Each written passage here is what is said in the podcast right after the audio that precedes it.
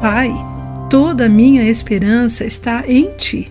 Ajuda-me a confiar somente em Tua pessoa e não em minhas habilidades e bens. Olá, querido amigo do Pão Diário, bem-vindo à nossa mensagem do dia. Hoje vou ler o texto de Mike Whitmer com o título Ídolos por Precaução.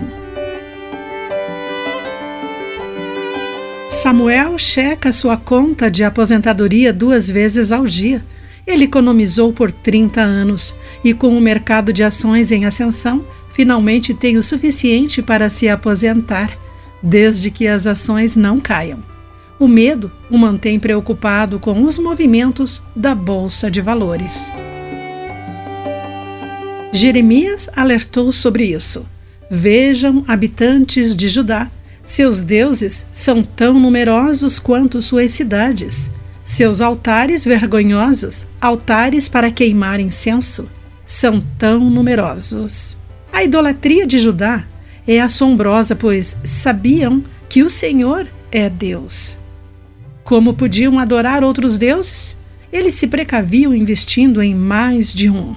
Precisavam do Senhor para a vida após a morte, porque somente o Deus verdadeiro poderia ressuscitá-los dentre os mortos.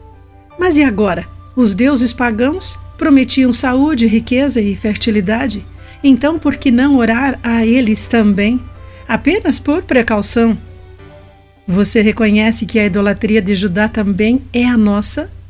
É bom ter talento, educação e dinheiro, mas se não tomarmos cuidado, poderemos depositar nisso a nossa confiança.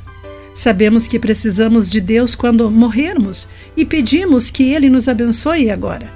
Contudo, por precaução, também reverenciamos esses deuses menores. E onde está a sua confiança? Quais são os seus ídolos de retaguarda? Agradeça a Deus por suas muitas dádivas e diga-lhe que não confia em nenhuma delas e que sua fé se fundamenta somente nele. Querido amigo, o que você tende a transformar em ídolo? Pense nisso. Aqui foi Clarice Fogaça com a mensagem do dia.